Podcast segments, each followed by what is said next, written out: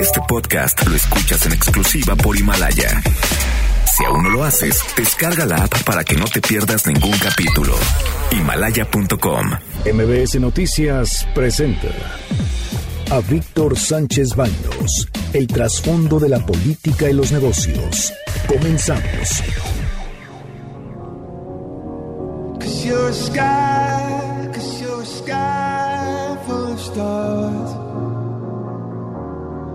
I'm gonna give you my heart. Cause you're a sky, cause you're a sky full of stars. Cause you light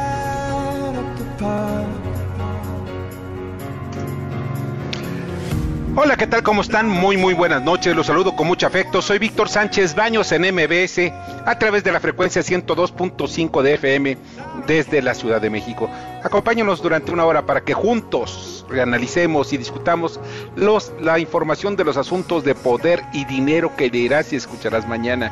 Sintonízanos en vivo, en streaming, en mbsnoticias.com. No se les olvide, mbsnoticias.com. Está conmigo desde nuestras casas, porque estamos en MBS contigo en casa. Anabela Peset, ¿cómo estás? Buenas noches. ¿Cómo estás, Víctor? Muy buenas noches, aquí encerrada ya, desesperada, caray. No, y apenas ese todo no viene lo bueno, ¿eh? Espérate. Sí, apenas empieza. Apenas. Apenas empieza esto. ¿Tú todo bien? ¿Todos en casa bien? Todos bien, todos bien, afortunadamente. Muchas gracias, Anabela. Y también contigo, ¿verdad? Sí, todo, todos acá bien. Gracias. Perfecto. Gracias a ti. Bernardo Sebastián. Aquí presente. Presente y también bien, ¿no? Afortunadamente bien, todos sanos y afortunadamente también todavía con paciencia para esta cuarentena porque no va, no estamos ni a la mitad, pero yo creo que se va a cumplir de una manera correcta. Sí, ni, es más, apenas estamos comenzando. Carmen Delgadillo. ¿Qué tal? ¿Cómo están ustedes? Muy buenas noches a todos. Bueno, pues ya estamos en MBS contigo en casa. Debate. Comunícate. Comenta Víctor Sánchez Baños en MBS. Twitter, arroba B. Sánchez Baños y arroba MBS Noticias. El resumen de la pandemia en México. Ya van 200, perdón, 2.439 casos confirmados y 125 muertos más del doble que los reportados el cierre del viernes pasado, así como 6.295 casos sospechosos.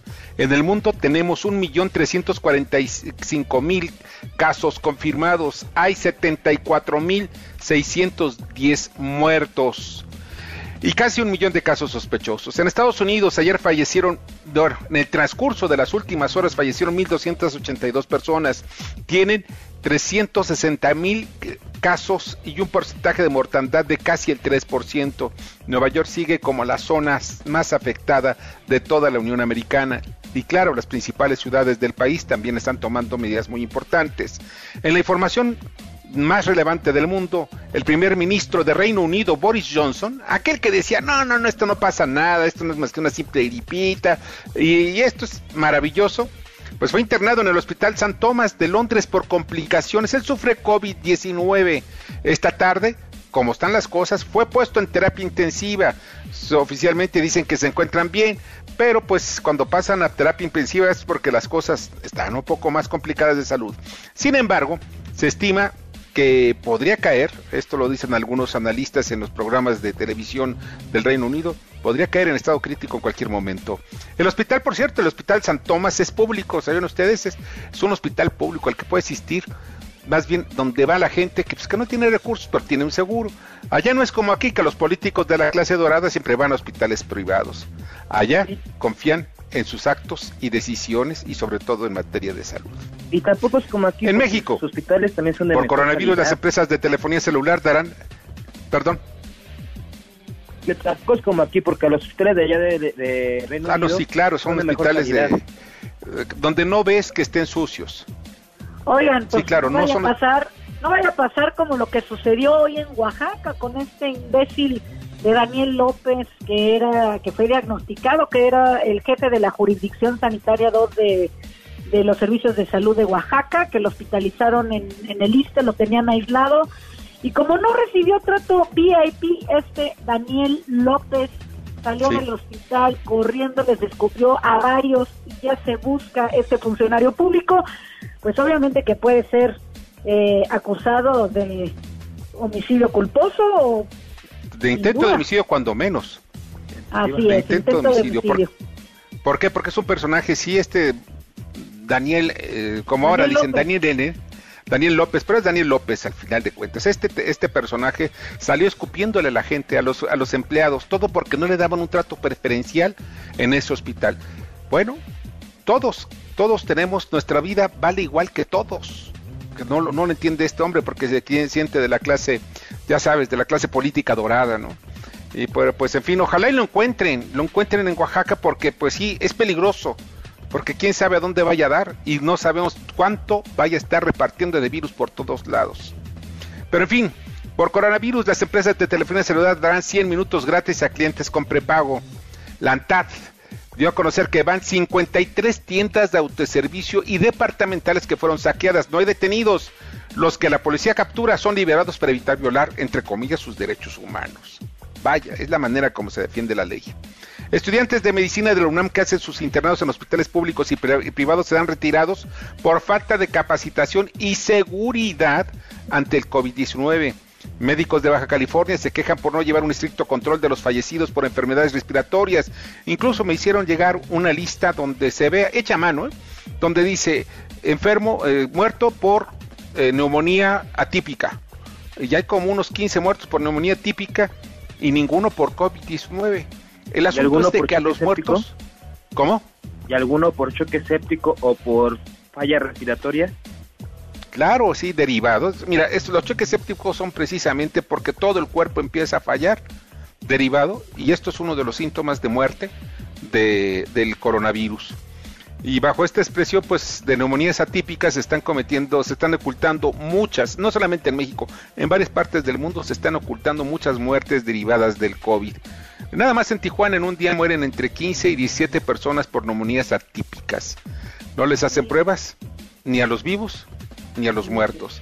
Ya tendencia, ya tendencia está en el sexto lugar este tema de las neumonías atípicas, precisamente el caso que tú reportas, Víctor, sobre el caso de Tijuana. Ahí está una lista fotografías de listas que dicen pues, que este, de varios pacientes con neumonía típica, con choque séptico, eh, con cira severo, pero de todos esos casos, nada más hay cuatro De, de COVID. Cuatro entre, pues déjame contarlos, ahorita te doy el dato. Sí, pero ese es el, es el caso, es que no llevamos una, una lista adecuada de qué es lo que está pasando precisamente ahorita. De 20, Víctor, de 20 casos reportados, solo cuatro por coronavirus y el resto por neumonía típica. Bueno, pues así son las cosas, así se ocultan, y no nada más, repito, en México, sino en varias partes del mundo. Y, y el director del IMSS confirmó en su cuenta de Twitter que en el IMSS de Tijuana tienen 19 casos de COVID-19 sí están confirmados, ya se les hicieron las pruebas a estos a estas eh, eh, pacientes y sí están enfermos. Bueno, el vocero de la acción gubernamental contra el coronavirus, Uru López Gatel, alerta de la crisis sanitaria se incrementará en forma exponencial, por eso hizo otra vez el llamado de que la gente permanezca en sus casas, lo cual no está haciendo muchas personas, de verdad. Algunos salimos, yo por ejemplo tengo que salir, eh, fui hace unos días a, Televisión Azteca a ver unas grabaciones y pues en el camino yo estaba viendo que la gente está pero tranquilísima, parece que no hubiera una crisis sanitaria internacional. Están, que están ahí, este, pues jalando los bigotes al tigre. Solamente. Pues ni, ni siquiera eso, porque ojalá fuera nada más de sana distancia. El problema es que están, van juntos, estaba viendo un grupo de jóvenes que iban juntos ellos, este, eran como unos 20 jóvenes, estaban en la calle, la verdad yo no lo entiendo. No tienen el más respeto, el mínimo respeto a sus vidas. En el mundo, en Estados Unidos, la empresa 3M alerta a Trump. Dice que suspender las exportaciones de mascarillas N95, estas son las más sofisticadas para evitar que pasen el, vamos, cierto tipo de partículas microscópicas. Ya sería contraproducente y perjudicaría a la Unión Americana. Va a empeorar mucho. Estados Unidos pierde 701 mil empleos, mientras el COVID lleva al desempleo al 4.4% de la población.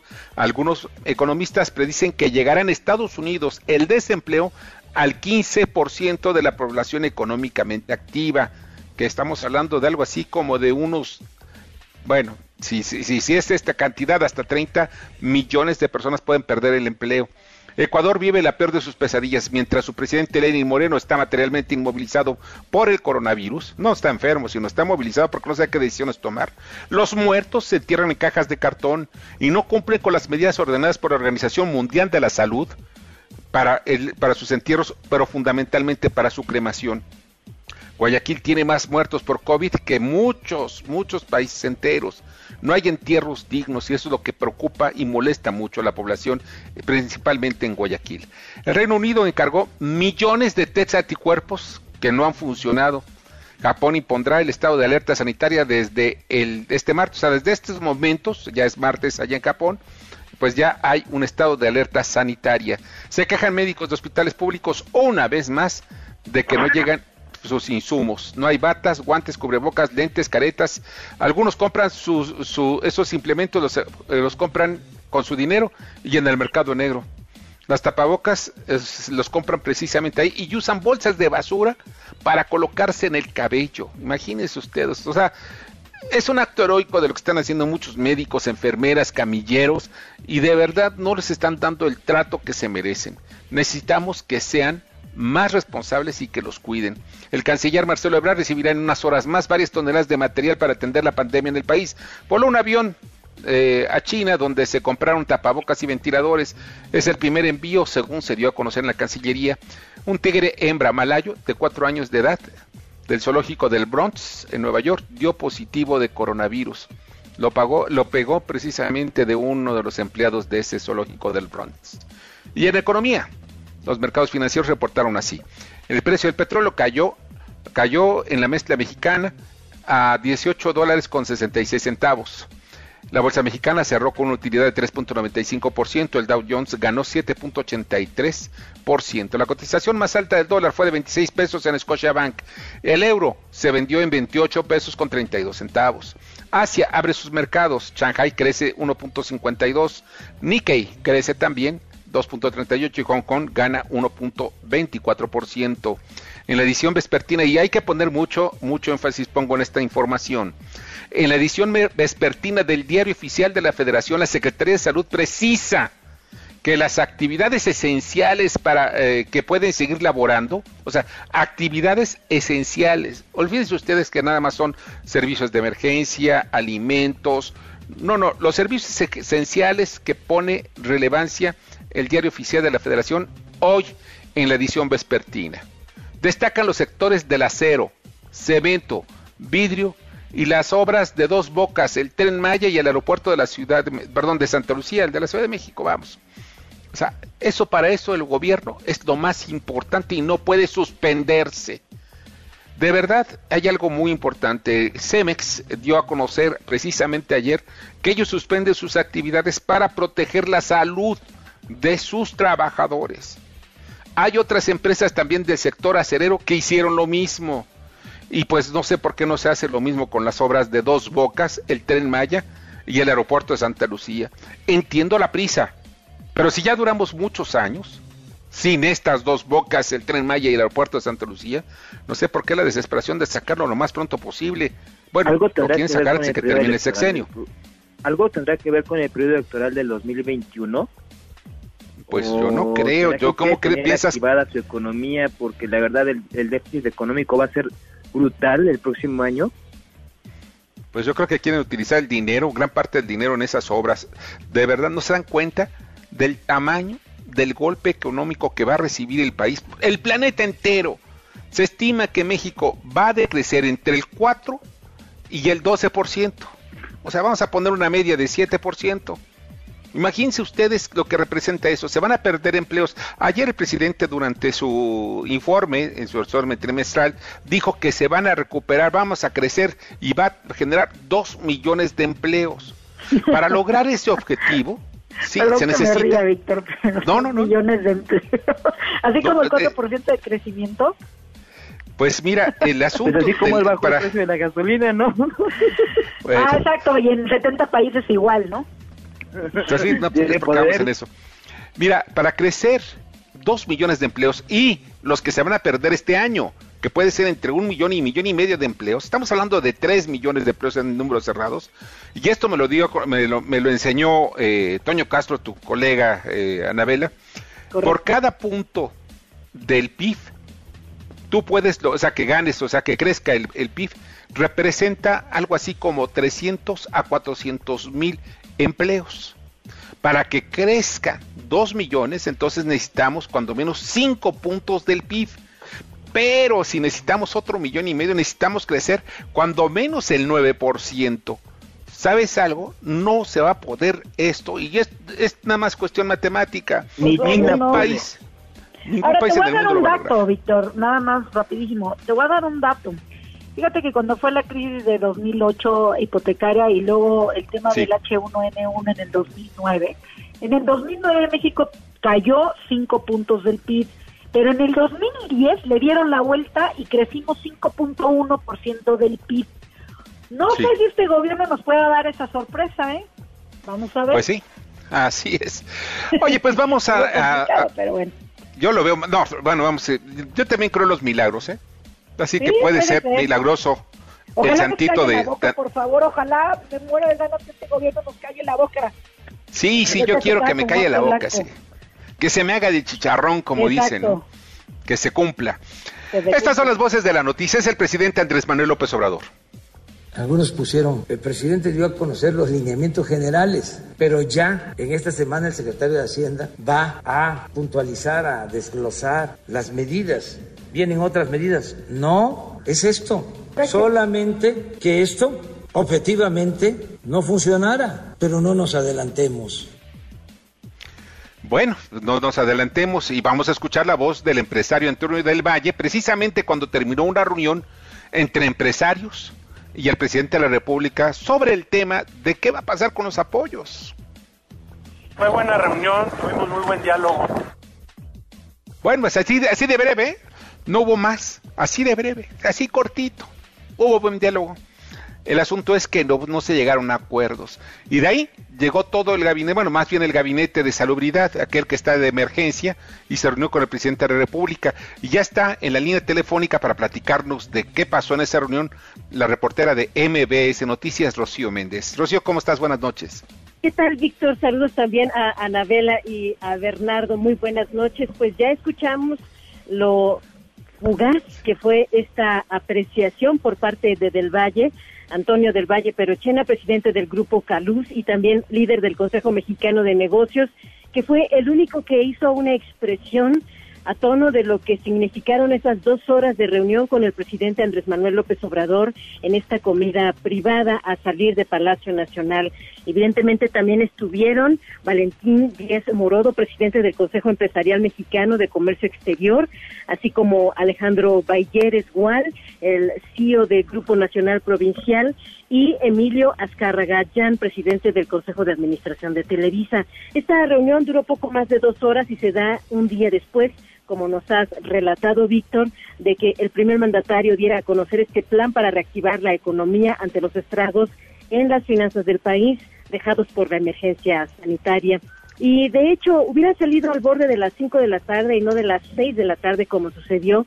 Y es que después de varios días de protestas de casi un millón de, un millar de meseros, galopinas, garroteros, lavalosos, cajeros, anfitriones, recamareras, personal de intendencia de restaurantes, cantinas y hoteles del Estado de México y de la Ciudad de México que han perdido su empleo sin compensación económica o han sido obligados a respetar una cuarentena por el coronavirus sin goce de sueldo, lograron ser atendidos la próxima semana por la Secretaría del Trabajo tras impedir la salida de los vehículos en, las, en los que llegaron los empresarios a su cita con el presidente. Finalmente no lograron ni choferes ni escoltas hacer las maniobras poco antes de las 5 de la tarde con las cuales pretendían acomodar los vehículos para que pudiera hacerse el traslado de los empresarios. Los cuatro abandonaron el edificio central del gobierno federal en un vehículo escolta de Azcárraga Gallán que logró sacar uno de los colaboradores de este líder de las comunicaciones en televisión.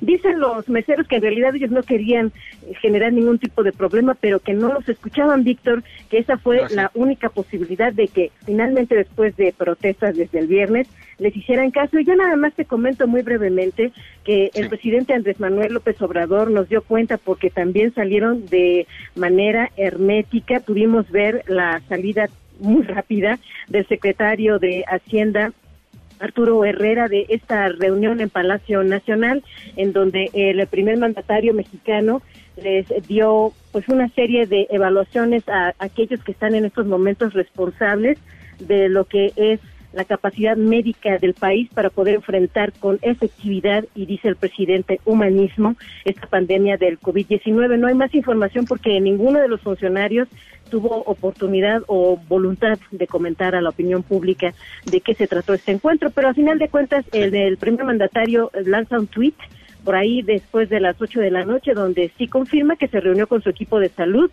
incluidos los secretarios de Hacienda, Relaciones Exteriores, Marina y Defensa Nacional, para estar al día al respecto de la estrategia que están aplicando ante esta pandemia, Víctor. Es el reporte que te tenemos al momento. Pues te agradezco muchísimo, Rocío. Que pases muy buena noche. Igualmente, hasta pronto. Bueno, hasta que apareció también el secretario de Hacienda porque decían que estaba enfermo, que lo iban a correr, pero nada, ahí está, ya está trabajando intensamente. Y pues vamos a un corte y nada más les digo que hasta el momento no se ha reportado ningún daño, ninguna, ningún, ninguna pérdida por un sismo que se sintió en el estado de Guerrero en Iguala por 5.2 grados los vamos a tener informando. Vamos a un corte y al regreso vamos a platicar con Roy Campos, presidente de Consulta Mitowski, y vamos al comentario de Alejandro Armenta.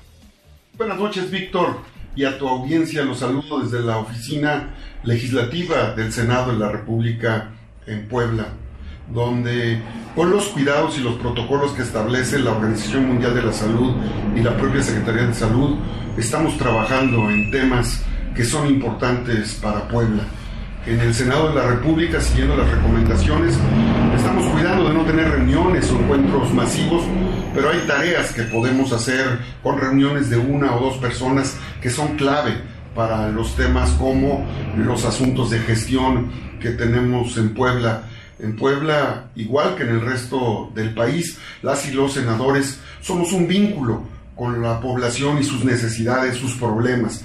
A nosotros, eh, o con nosotros, llegan muchas personas con necesidades, pero sobre todo con problemas que requieren solución y servimos de puente ante las autoridades, sobre todo por el tema de ahora del coronavirus y por los temas de inseguridad. Son los dos temas centrales que principalmente estamos atendiendo. Por eso te saludo y te informo que estamos trabajando y lo seguiremos haciendo con cuidado, cumpliendo los protocolos y los requisitos de seguridad. Vamos a salir adelante.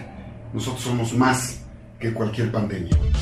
Escuchas a Víctor Sánchez Baños. Vamos a una pausa y continuamos.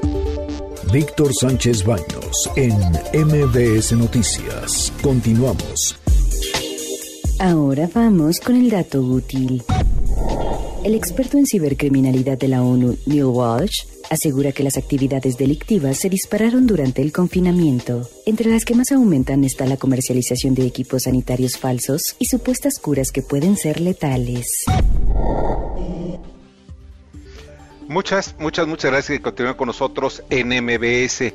Y ya está en la línea telefónica y le agradezco muchísimo a mi amigo Roy Campos, presidente de Consulta Mitoski. ¿Cómo estás, Roy? Muy buenas noches. buenas noches, Víctor. Gusto saludarte en este en este mes del coronavirus o del asesino coronavirus, ¿no? Sí, así es. En la guerra que también estamos pues todos, todos desde nuestra trinchera. Pues Oye, pues nos hagamos, nuestra generación no conoce un momento similar. No. No. O sea, podríamos referirnos a, no sé, ni siquiera la guerra de Vietnam tuvo este carácter tan global, ni siquiera la Segunda Guerra. O sea, yo creo que nuestra generación, no, no, tal vez la influencia española, pero, pero esto no vivimos nada parecido. Fíjate que lo que estás diciendo es muy importante porque hay algo que yo recuerdo lo de, lo de la pandemia, porque lo decían pandemia, porque de alguna manera sí lo fue, porque abarcó todo el planeta del SIDA, allá a principios de los ochentas. Y si había miedo, yo me encontraba en un viaje eh, precisamente en Europa, en Francia, y pues era increíble. Tenías que entrar a un hotel y ver si no te querías bañar en la tina, porque posiblemente ahí estuvo alguien que sufrió. Era un pánico Oye, pero, no te, pero no te obligaban a quedarte en tu casa, las calles vacías. O sea, estamos viviendo realmente una, economía de guerra.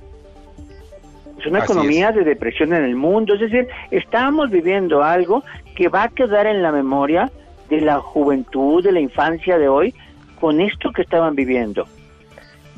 Pero yo creo que eso de la pandemia principalmente fue, bueno, con el caso del SIDA y el miedo que había, porque duró durante muchos años, fue la falta de información y la falta de comunicación que hay en el mundo, que en realidad es lo que también marcó esta, esta este año y esta era de coronavirus, ¿no? Oye, y aquello de SIDA empezó con un muy mal, porque empezó con un evento discriminatorio, ¿no? Se empezó a discriminar a la gente de raza negra, a los homosexuales, cuando no tenía nada que ver con eso, era otro tema, ¿no? Aquí, por ignorancia.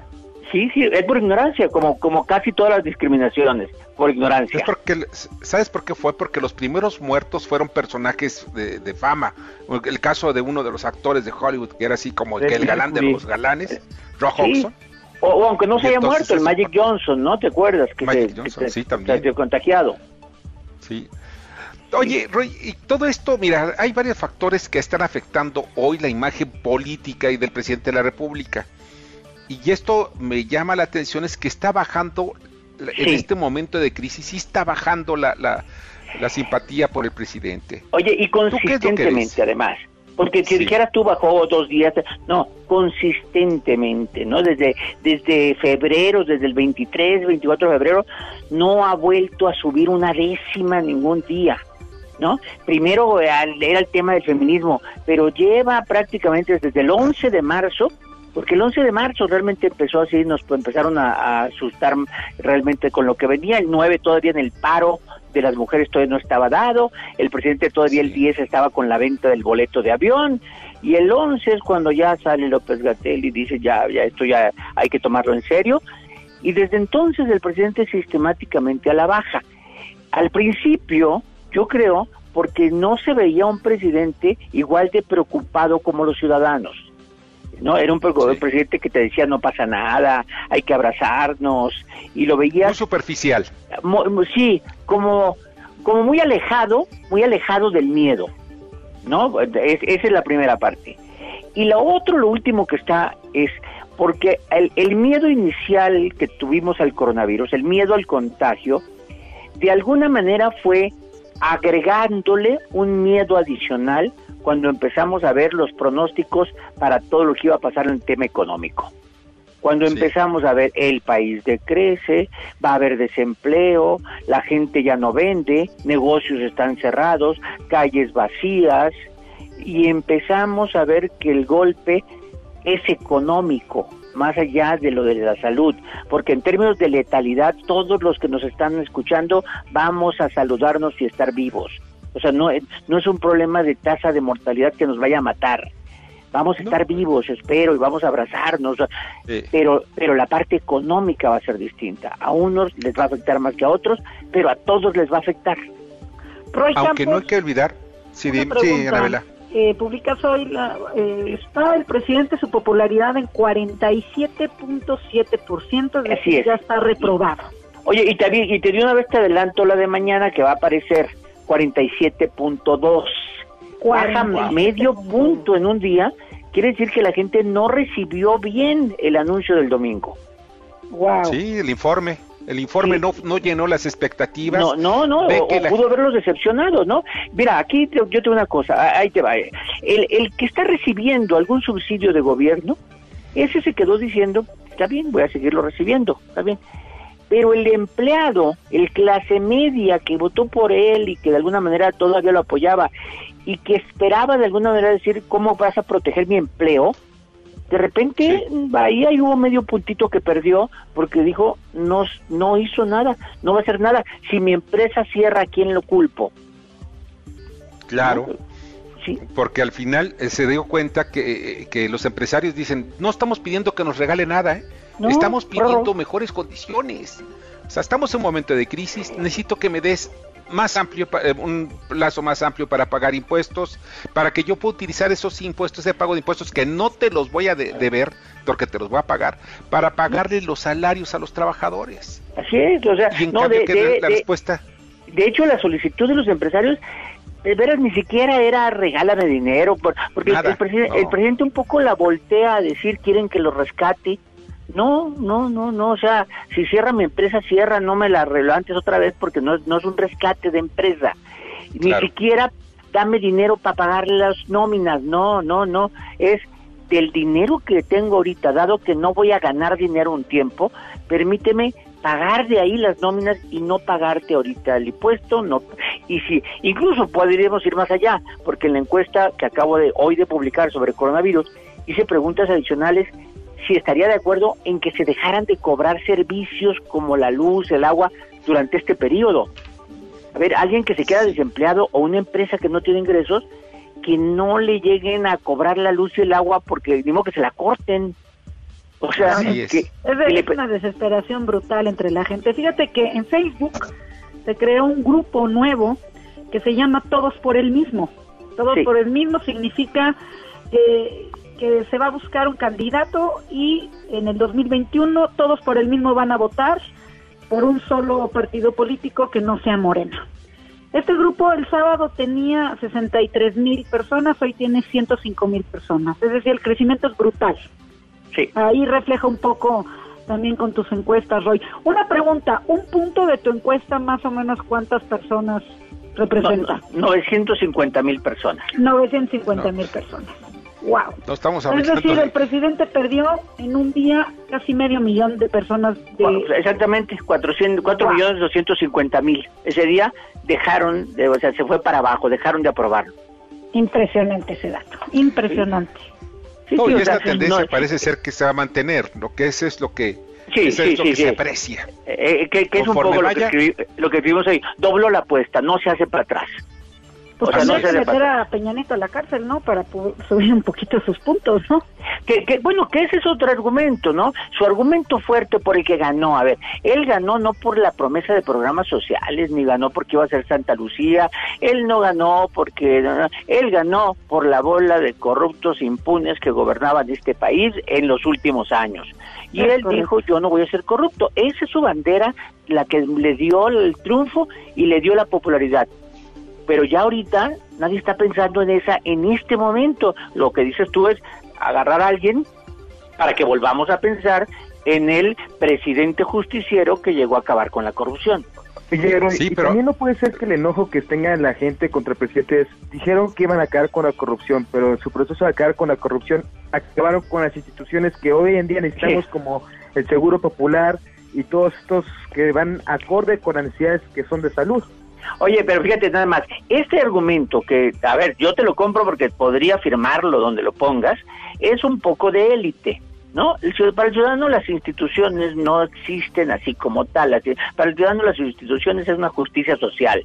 Si, le, si por otro lado me llega dinero, no me importa si es por qué institución. Si por otro lado me dan salud, no importa si llama Insabi o Seguro Popular. ¿No? Nosotros sí diríamos, oye, las, las, las estancias infantiles, eh, seguro popular, lo, lo quitaste sin algo que arrancar, porque arrancó el INSABI con fallas, que hasta nos pidió permiso para que lo aguantáramos hasta el primero de diciembre. Pero si el INSABI hubiera agarrado, arrancado bien, tampoco nos sacamos. El Seguro Popular tampoco tenía cobertura total, también tenía falta de medicamentos, pero ya funcionaba, ya estaba funcionando. ¿No? Lo quita y arranca algo que no funciona. Sí, exactamente. Ya podías llegar y te atendían. Sí, ya, Faltaban cosas, pero ya funcionaba. Ya funcionaba. Hoy no funciona. Llega la gente y no lo atienden. No, no, el INSABE arrancó con fallas. Alguien le dijo al presidente que ya estaba listo y no estaba listo el INSABE. ¿no? Entonces nos pues pidió el primero de diciembre ya iba a funcionar. Pues sí, pero mientras justo ese año, donde no teníamos un sistema de salud sólido, justo nos cae el coronavirus justo este año. Así es. Pues bueno.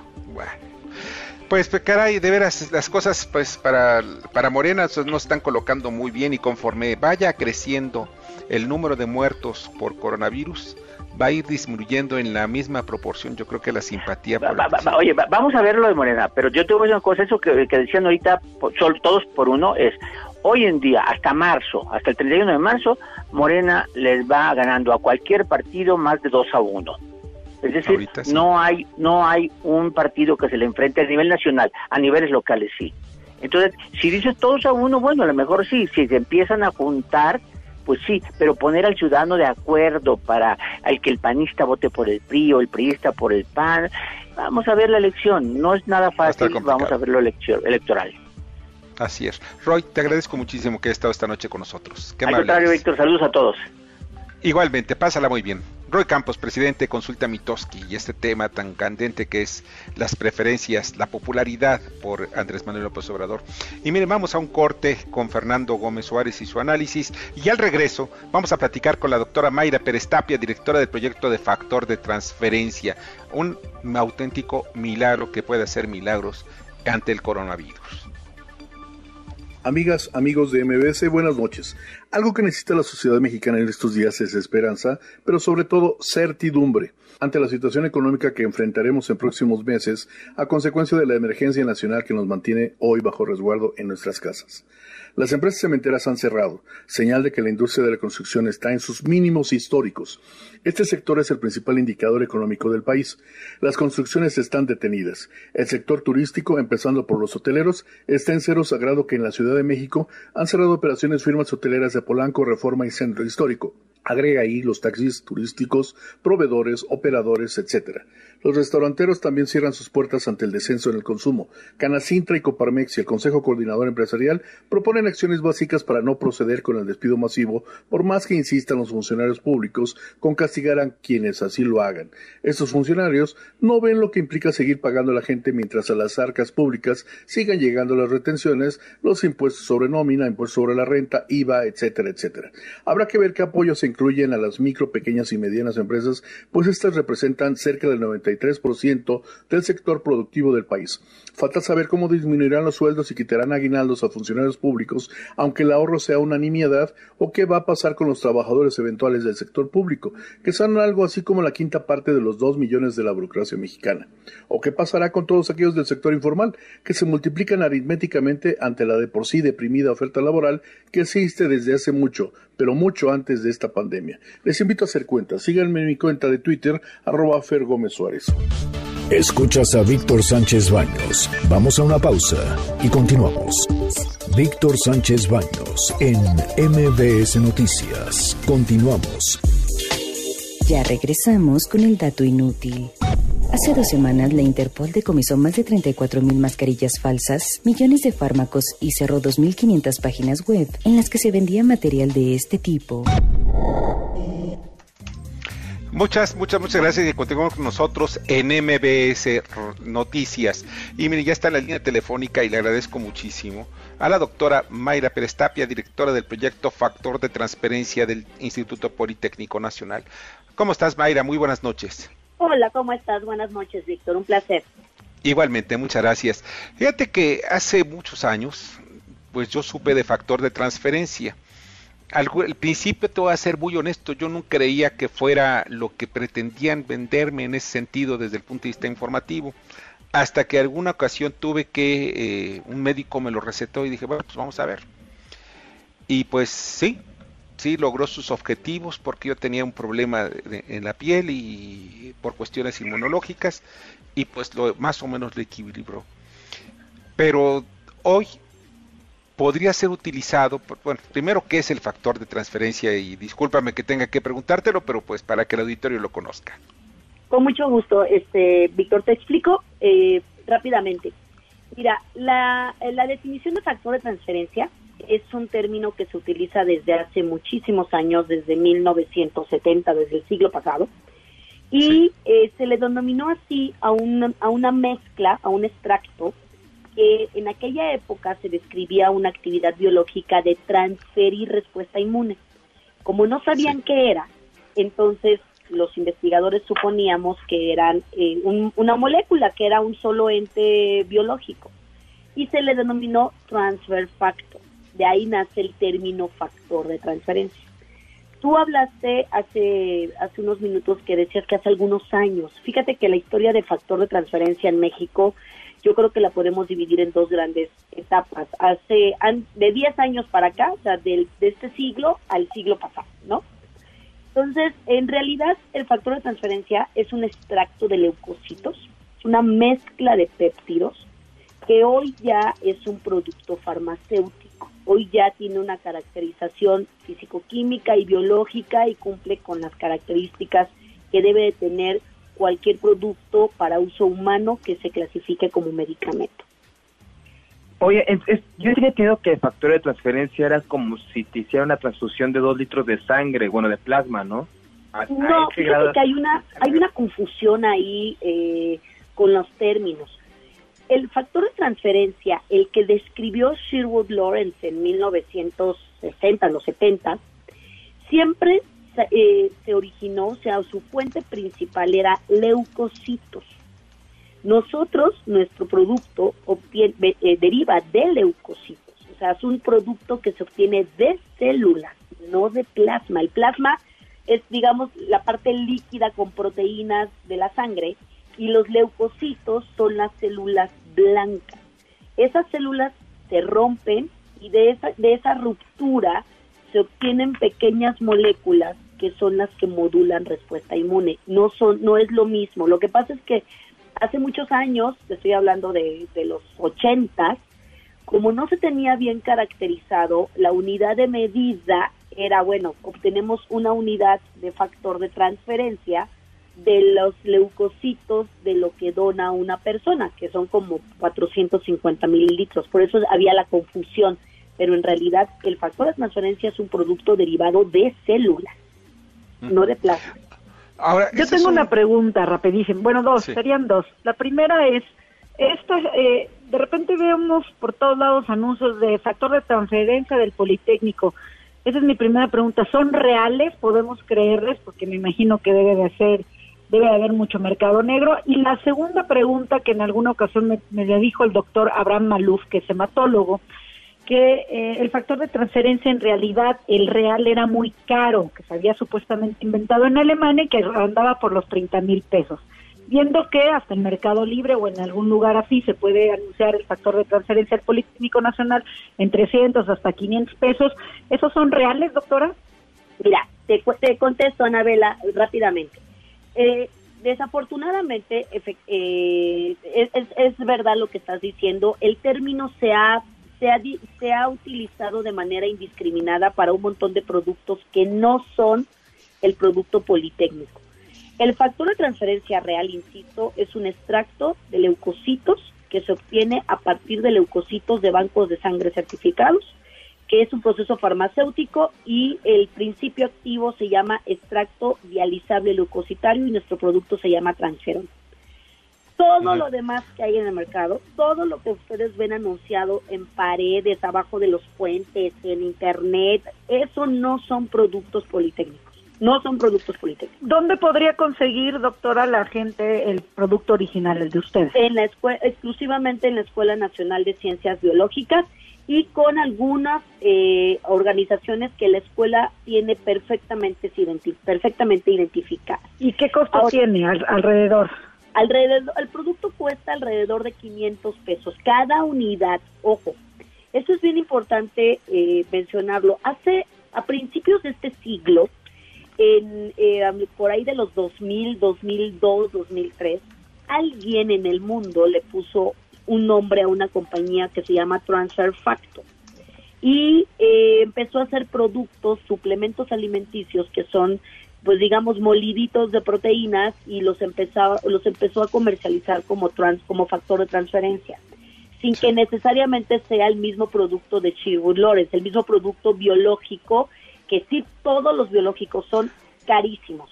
Entonces, por eso es el gran valor que tenemos, porque el producto que se hace en el instituto evidentemente no es tan caro, está prácticamente al costo de lo que de lo que de lo que cuesta el, desarrollar el producto pero sí son todos los biológicos son productos caros porque su proceso es caro, el costo del proceso es muy caro. Pues aproximadamente cuántos cuántas unidades se necesitan para un tratamiento, no sé, de por ejemplo, de anemia. Mira, el, el, los extractos de leucocitarios no funcionan, no tienen una actividad como inmunomodulador. Eso es bien importante. En el en el caso de la anemia, hay muchas causas de anemia, pues realmente si no hay una condición inmunológica que modular, el producto no funciona. Si no tenemos evidencia de que el producto funcione. El, nosotros hemos evaluado el producto, han sido en enfermedades respiratorias, en enfermedades infecciosas, en enfermedades eh, alérgicas, en, en, asma, en rinitis, en dermatitis atópica, el producto tiene muy buenos resultados.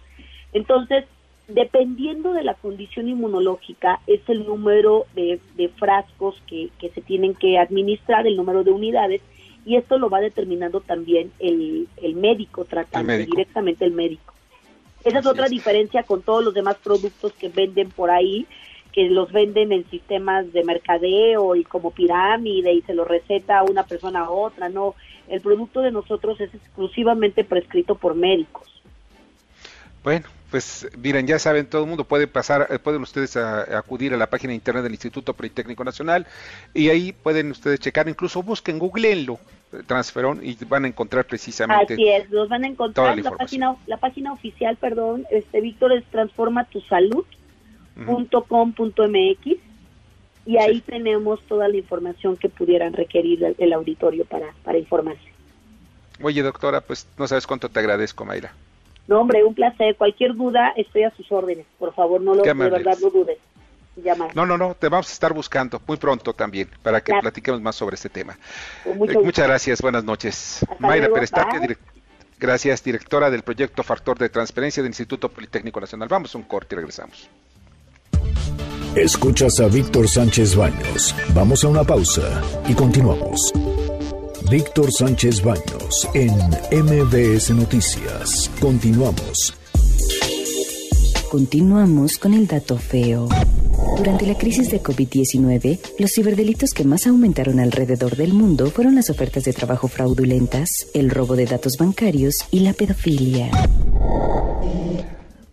Muchas gracias, de verdad, muchas gracias, Kimberly, por, el, por esta información. Miren ustedes, eh, nada más rápidamente les informo que el, sábado pasado por la noche falleció el empresario mexicano, fundador de la cadena de supermercados Aurrera, y que después se los vendió a la cadena Walmart, Jerónimo Arango. Él, yo lo llegué a conocer, un personaje fuera de serie, asturiano, pero que amaba tanto al país como pocos mexicanos. Descanse en paz y mis condolencias a su familia por este gran empresario que le gustó México y que también tiene todavía su familia, está haciendo negocios allá en España. Ya nos vamos. Les agradezco muchísimo que han estado con nosotros esta noche. Eh, el día de, eh, pueden ustedes escuchar las columnas, los adelantes de las columnas político-financieras, precisamente en nuestras redes sociales. Y pues muchas gracias, Anabela Peset, pásala muy bien. Gracias, buenas noches. Bernardo Sebastián. Un gusto haberlos acompañado esta noche. Muchas gracias Carmen Delgadillo también porque nos apoyaste allá en la, en la, cabina, en la producción Jorge Romero, en la formación Carmen Delgadillo, en la redacción Fernando Moxuma, en los controles Héctor Zavala. Y recuerden, no están solos, están con MBS Noticias y los vamos a acompañar por siempre. Las opiniones vertidas en este programa son única y exclusivamente de estricta responsabilidad de quien las expresa. MBS Noticias presentó a Víctor Sánchez Baños, el trasfondo de la política y los negocios. Este podcast lo escuchas en exclusiva por Himalaya. Si aún no lo haces, descarga la app para que no te pierdas ningún capítulo. Himalaya.com